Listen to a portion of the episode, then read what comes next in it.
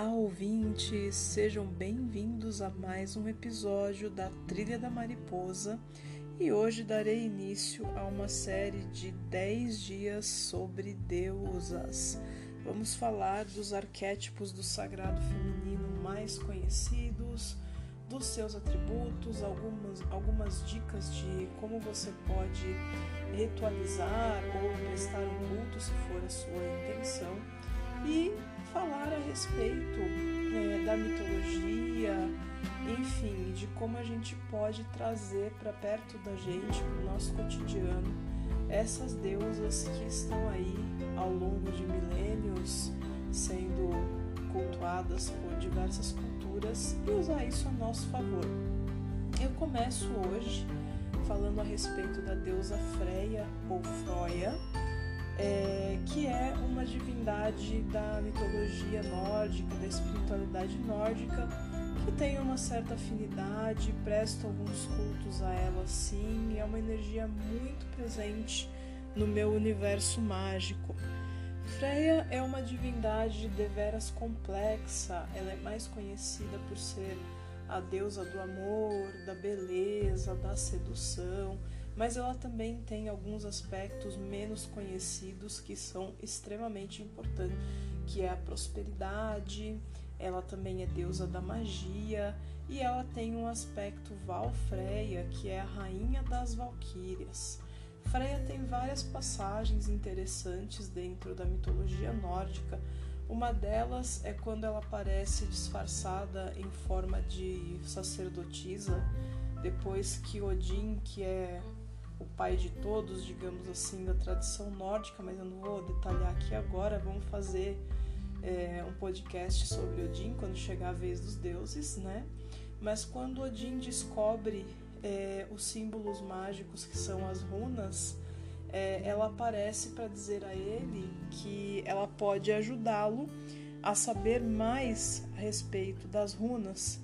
E aí ele pergunta o que ela quer em troca para ensinar isso para ele, e ela pede metade das almas dos guerreiros que perecem em batalha, porque, de acordo com a mitologia nórdica, é, aqueles guerreiros que perecem na batalha, eles têm as almas recolhidas pelas valquírias, que nesse aspecto são como anjos da morte, né? E as valquírias carregam essas almas para o Valhalla, os salões de Odin, onde ele vai juntar o exército para combater é, o exército inimigo quando acontecer o Ragnarok, que é o apocalipse da tradição nórdica. E aí Freya faz uma proposta para ele pedindo para que quando terminasse a guerra, é, metade do contingente de guerreiros abatidos iria para ela e a outra metade para Odin. E ele topou. Então a gente tem as valquírias lideradas por Freya ou por Odin fazendo a limpa das almas quando acabam as batalhas, né? Uh, então tem essa passagem, outra passagem interessante que, é, na minha opinião, é porque Freya se tornou uma divindade muito bacana para a gente estudar e, e utilizar e pedir ajuda nos dias atuais, que é a questão do empoderamento e da sexualidade bem resolvida, né?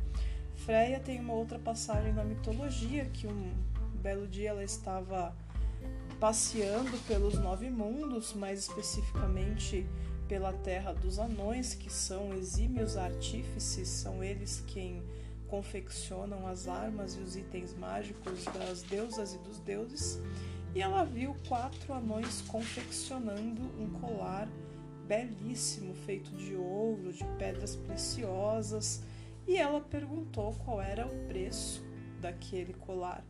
E aí os anões se reuniram e decidiram que o preço era ela passar uma noite com cada um deles. O que ela fez e adquiriu o colar dela, que é o Gizingame. Né? Uh, então, Freya é muito interessante em vários aspectos para nossa vida, não só das mulheres, eu estou aqui falando de deusas, mas é, a não ser que você tenha um dogma religioso que te proíba uh, não tem nenhuma restrição de um, um homem, por exemplo, uh, pedir ajuda para ela numa questão de empoderamento, é, se ele está se sentindo, por exemplo, subestimado em alguma, alguma área da vida, ele pode pedir o auxílio da deusa para que tenha mais confiança, para que ele possa resolver essa situação de uma maneira mais plena e se sentir mais dono de si. Não tem problema nenhum. Não é só porque é uma divindade feminina que só as mulheres podem cultuar. Obviamente, é, as mulheres vão ter um, uma certa conexão mais próxima, uma afinidade maior, mas está aí para todos. É, como a gente vê, eu, eu uso muito o catolicismo de exemplo porque é o que a gente conhece mesmo não pertencendo à religião. É como se eu tivesse lá, por exemplo, a Nossa Senhora de Aparecida. Não é que é, as mulheres podem cultuar. Não, quem é homem também pode. E Jesus a mesma coisa, né? Então é esse paralelo que eu quero que vocês em ter coisa do empoderamento e, e dela fazer o que ela quer no sentido de ela faz aquilo que é da essência dela. Caramba, ela é a deusa da sexualidade, ela é a deusa da beleza e ninguém tem nada com a vida dela. Então, trazer esses aspectos para a gente é extremamente interessante. Ela também tem um irmão que é Frei, é irmão, não é o marido de Freia, que são é, eles são considerados os irmãos da prosperidade, né? São ambos deuses de colheita, de bonanças. Então, toda vez que a gente precisa pedir para cuidar da nossa prosperidade. Prosperidade, a gente pensa primeiro em dinheiro, né? A primeira coisa que vem, vem na mente é nossa, dinheiro. É, eles cuidam dessa parte sim, mas não é só dinheiro. É a nossa subsistência, ou seja, pedir para que nunca nos falte o alimento, para que a gente sempre tenha um teto para morar, para que a gente tenha uma casa confortável, agradável para que a gente tenha saúde, saúde também é prosperidade, paz de espírito é prosperidade. Então, tudo isso a gente pode pedir para que Freia né, e Frei, que a gente vai falar mais para frente, abençoem para que a gente possa ter sempre em harmonia, estar sempre em harmonia com essas energias. Então, Freya, ela é conhecida também, o aspecto magia dela também é muito forte, uh, até pelo simbolismo, ela é, ela é conhecida por ter uma carruagem puxada por dois gatos gigantes. É, os gatos, em muitas culturas, não só na nórdica, eles são conhecidos como os guardiões dos portais, os guardiões daquilo que está oculto é, e também são conhecidos por ter uma intuição e, e uma visão de planos e dimensões que a gente não tem condições de ver.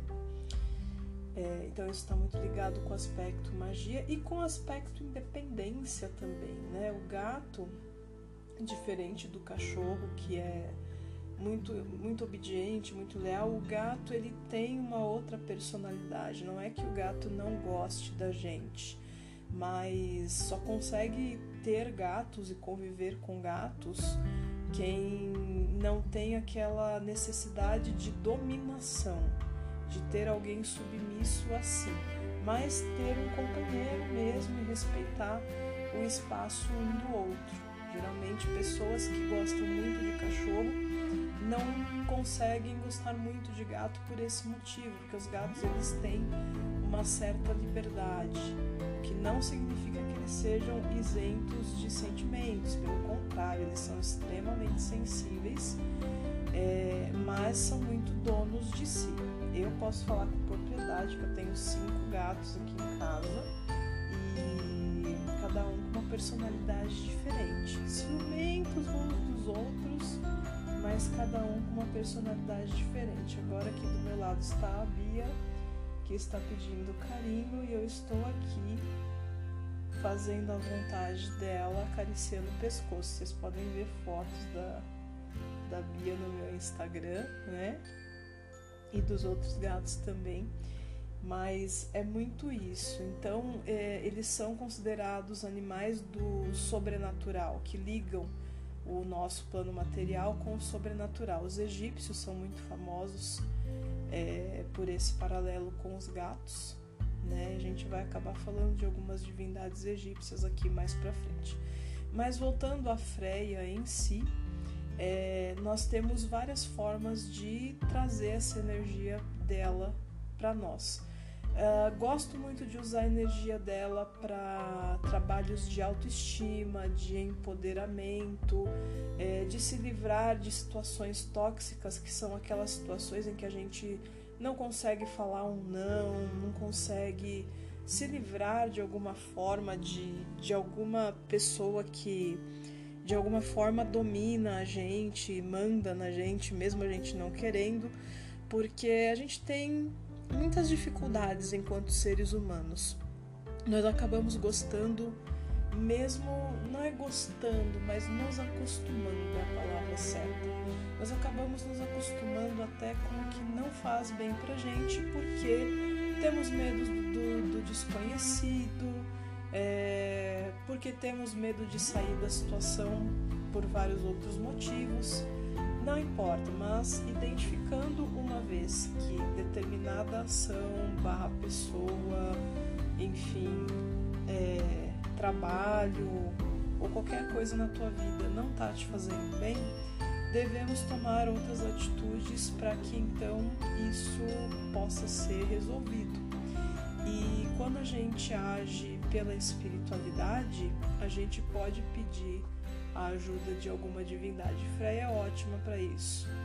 É, Freia ela tem como o dia principal de trabalho dela a sexta-feira. Então tudo aquilo que você fizer dedicado a ela que se realiza na sexta-feira tende a ser potencializado. Não é que você não pode fazer outros dias, é que se puder fazer na sexta-feira é melhor, tá? É, e quando a gente faz esse trabalho de pedir empoderamento, de pedir para dar um up na nossa autoestima, na nossa autoconfiança, gosto de usar a cor rosa nas velas ou outros atributos que eu tenha no meu altar.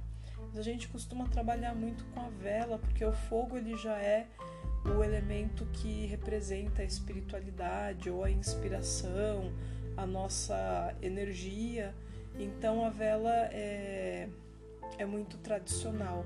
Então, vela rosa para Freia na sexta-feira, para essas questões de empoderamento, uh, fortalecimento do amor próprio, da autoestima, de não permitir ser subjugado. Vela rosa é a melhor opção.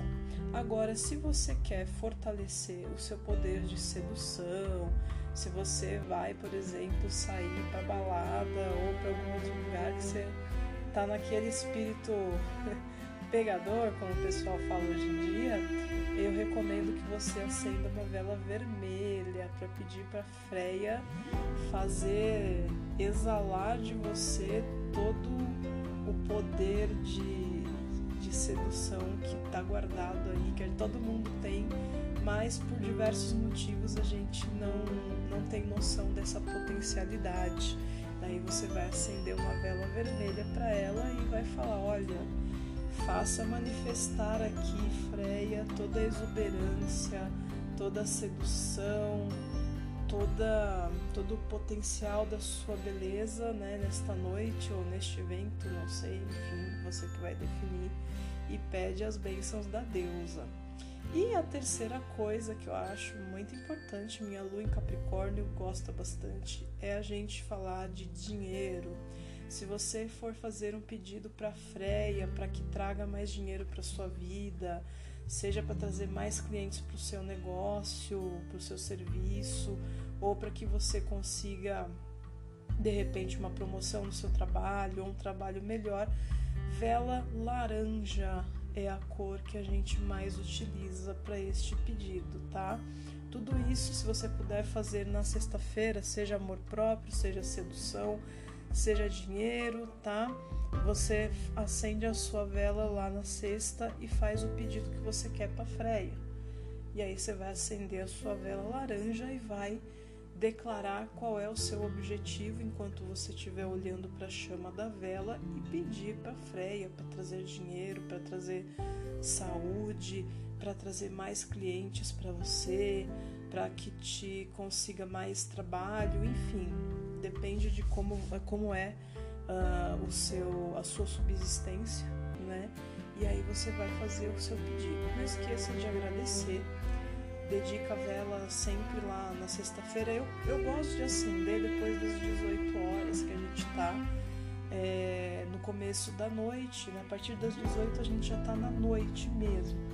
É, porque a energia feminina ela está relacionada com a noite, que é a restrição, é aquilo que vai cuidar do que está mais na introspecção, do que está oculto e a energia masculina normalmente ela é mais expansiva, ela está mais relacionada com o dia e a gente pode conversar com o Deus, os deuses na, no período do dia, mas depois a gente chega lá nos deuses, tá?